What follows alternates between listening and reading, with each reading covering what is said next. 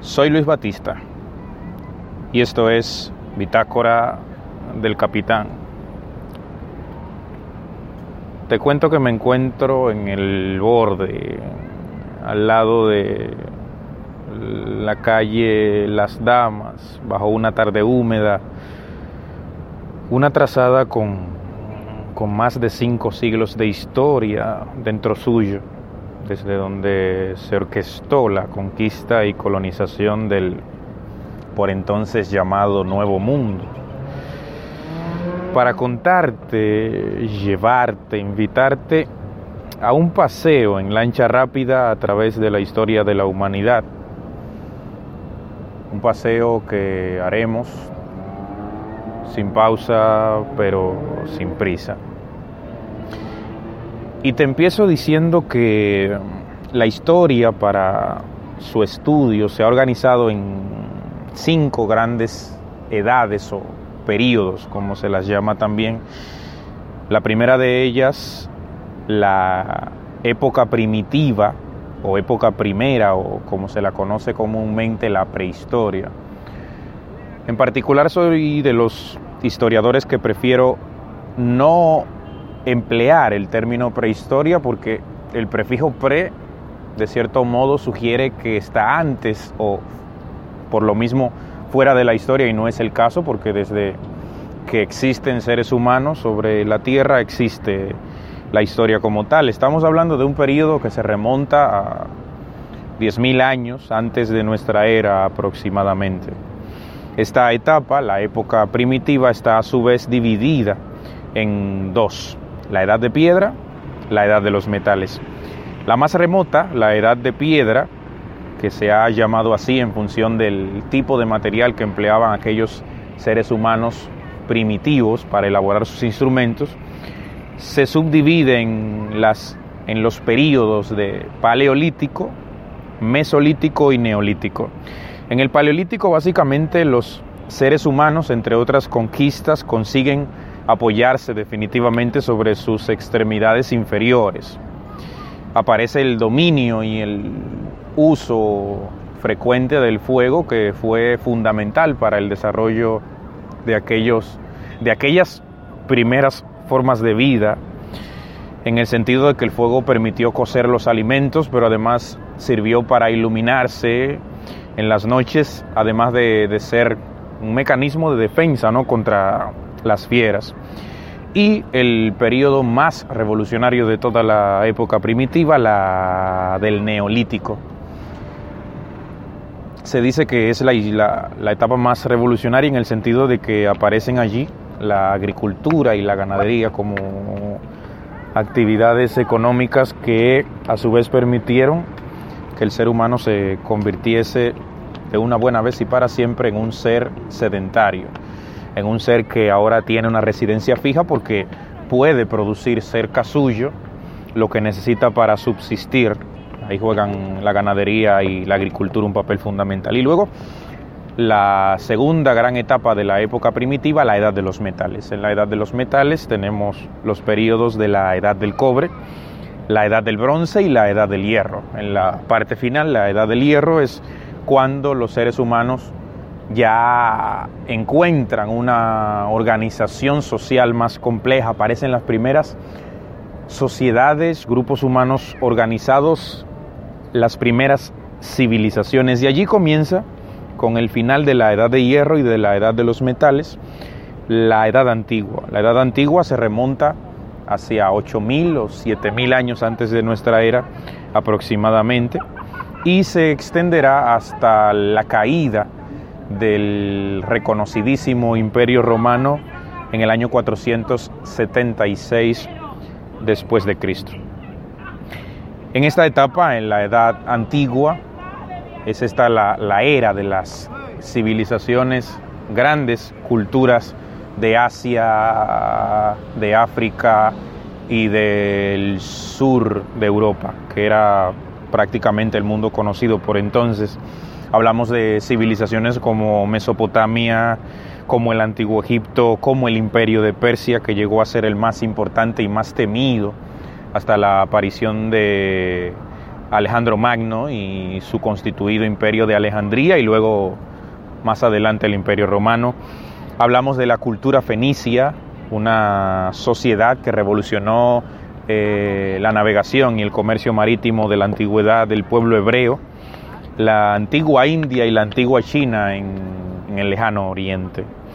Y sobre el final de esta etapa, pues se desarrollan en las penínsulas del sur de Europa, la península de los Balcanes y la península itálica respectivamente, las civilizaciones de Grecia y de Roma.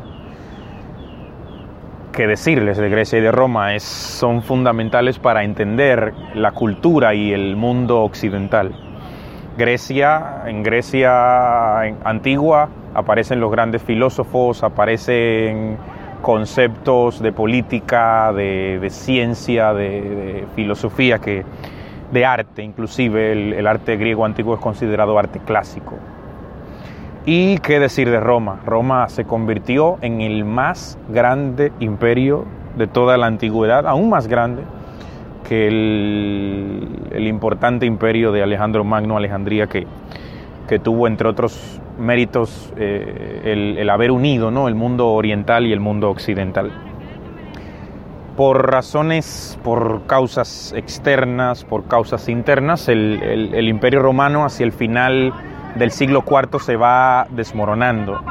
El emperador Teodosio, ante la imposibilidad de, manejar un imperio tan vasto, tan grande, decide dividirlo en dos partes y repartirlo entre sus hijos.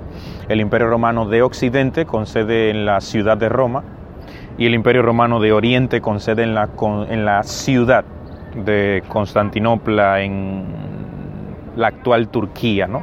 que luego se convirtió en, el referente del imperio turco-otomano en, en el periodo medieval. Y luego de la caída del Imperio Romano hacia el año 476, la caída definitiva a finales del siglo V después de Cristo, aparece la Edad Media, un periodo de, de 10 siglos, entre los siglos V y siglo XV, específicamente entre los años 476 y 1492. Esta etapa, a su vez, se ha eh, categorizado en dos, la alta Edad Media, que corresponde a los primeros cinco siglos, hablamos de siglo V al siglo X, y la baja Edad Media, hablamos de los últimos eh, cinco siglos, del siglo X al siglo XV.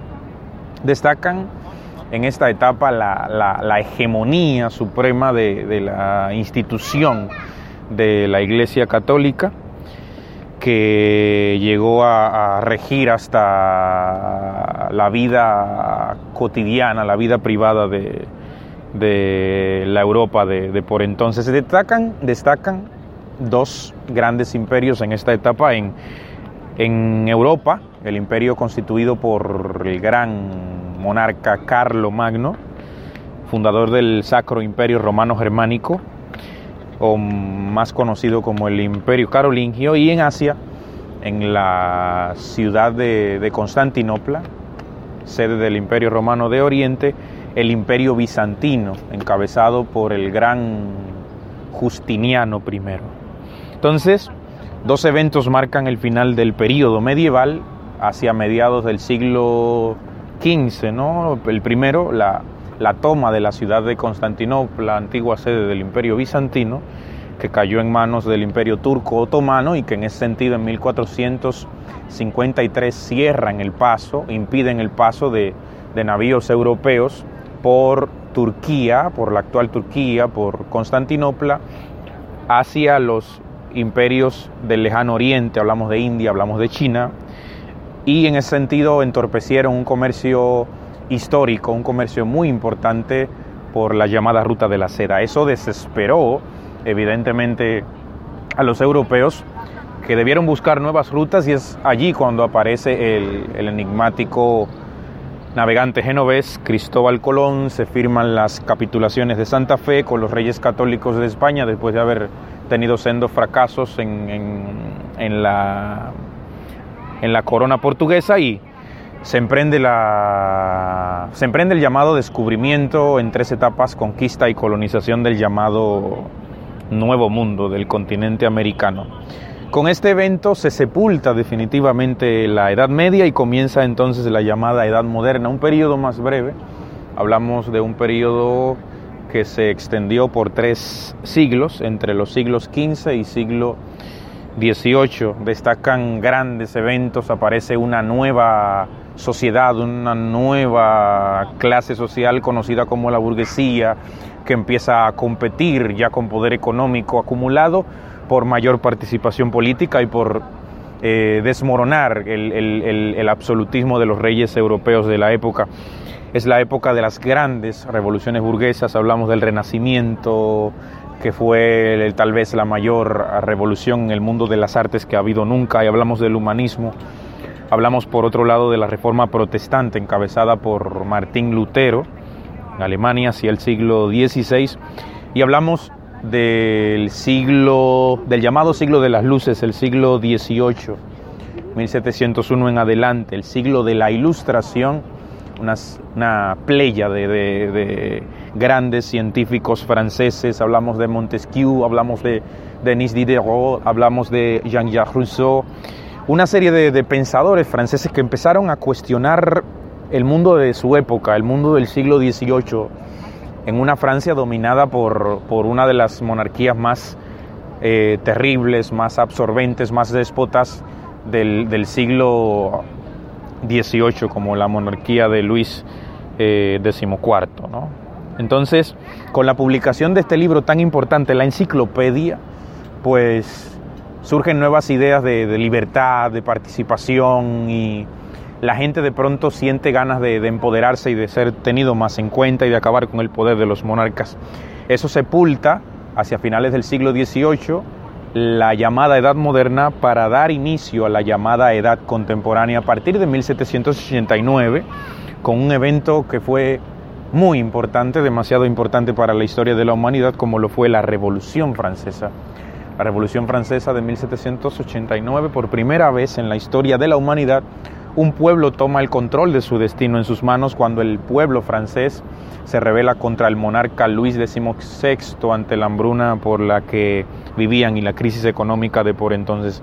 De allí surge, de allí nace la Declaración Universal de los Derechos del Hombre y del Ciudadano. Por primera vez se maneja el concepto de ciudadano, de ciudadanía, con, con, derechos, con, con compromisos, con criterio, con conciencia de clase.